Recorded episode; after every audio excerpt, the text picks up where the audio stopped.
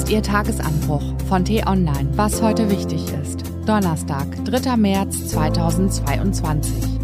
Ist Putin noch zurechnungsfähig? Der nukleare Schrecken ist zurück. Geschrieben von Florian Harms, gelesen von Ivi Strübing. Die atomare Bedrohung. Mit einem unscheinbaren Pling meldete sich am vergangenen Sonntag der Albtraum der Älteren zurück.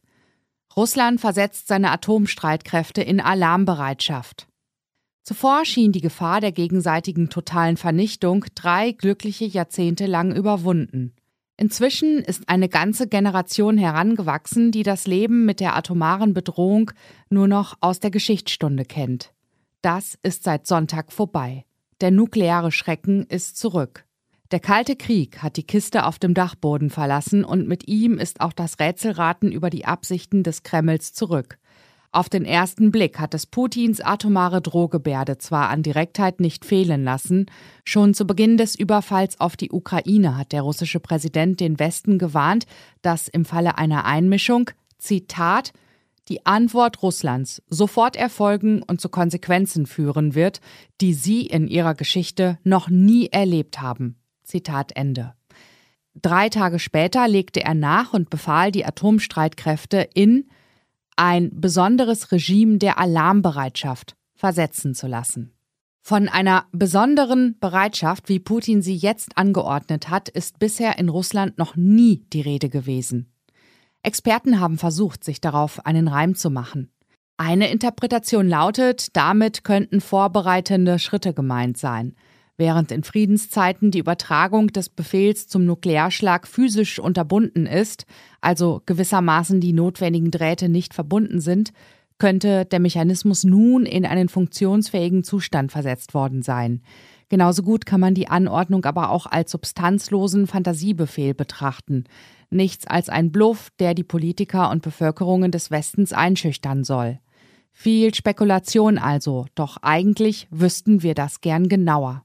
Westliche Geheimdienste haben zwar versagt, als sie sich mit einer Untergrundbewegung wie den Taliban und undurchsichtigen Allianzen in Afghanistan herumschlagen mussten, aber die Schlapphüte haben auch ihre Stärken. Seit vielen Jahrzehnten gehört es zu ihrer Kernkompetenz, die Aktivitäten der sowjetischen und nun russischen Atomstreitkräfte zu beobachten und Einsichten in den Grad der nuklearen Bedrohung zu gewinnen. Diese Streitkräfte folgen mehrschrittigen, klar definierten Regeln denn sie verwalten das Waffenarsenal des Weltuntergangs.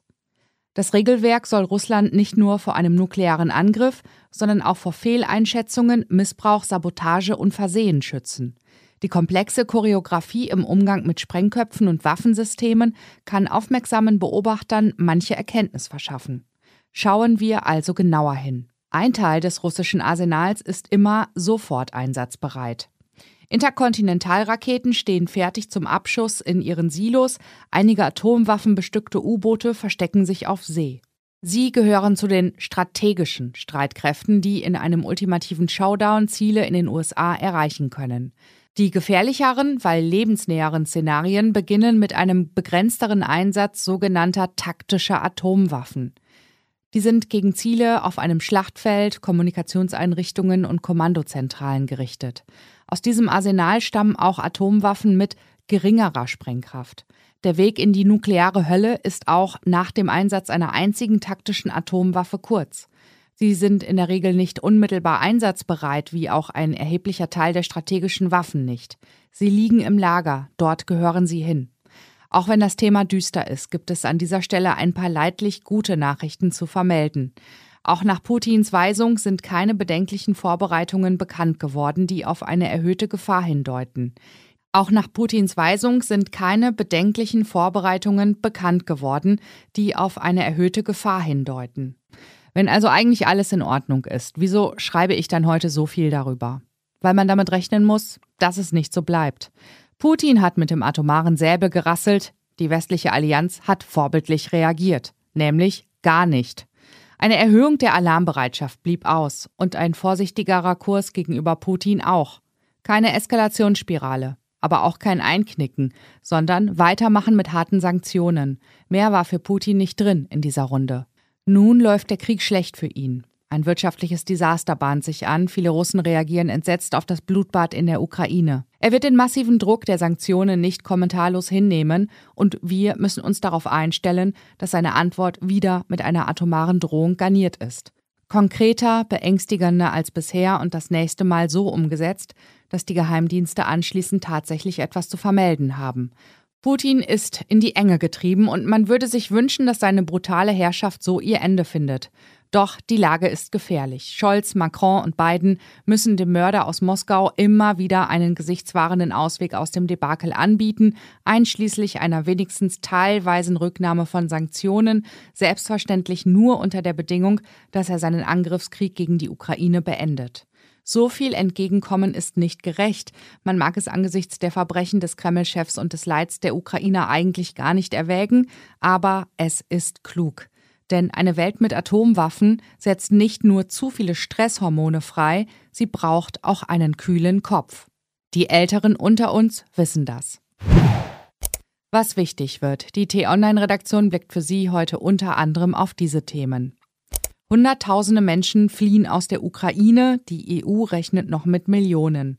Um ihre Aufnahme zu erleichtern, will die EU nun ein unbürokratisches Verfahren schaffen.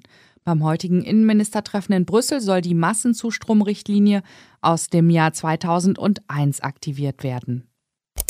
Gestern traf Olaf Scholz den israelischen Ministerpräsidenten Naftali Bennett. Israel und Deutschland schließen eine Sicherheitspartnerschaft, die man epochal nennen darf. Möge es die Welt sicherer machen. Diese und andere Nachrichten, Analysen, Interviews und Kolumnen gibt es den ganzen Tag auf t-online.de. Das war der T-Online-Tagesanbruch vom 3. März 2022, produziert vom Online-Radio- und Podcast-Anbieter Detektor FM. Immer um kurz nach sechs am Morgen zum Start in den Tag. Ich wünsche Ihnen einen frohen Tag. Ihr Florian Harms.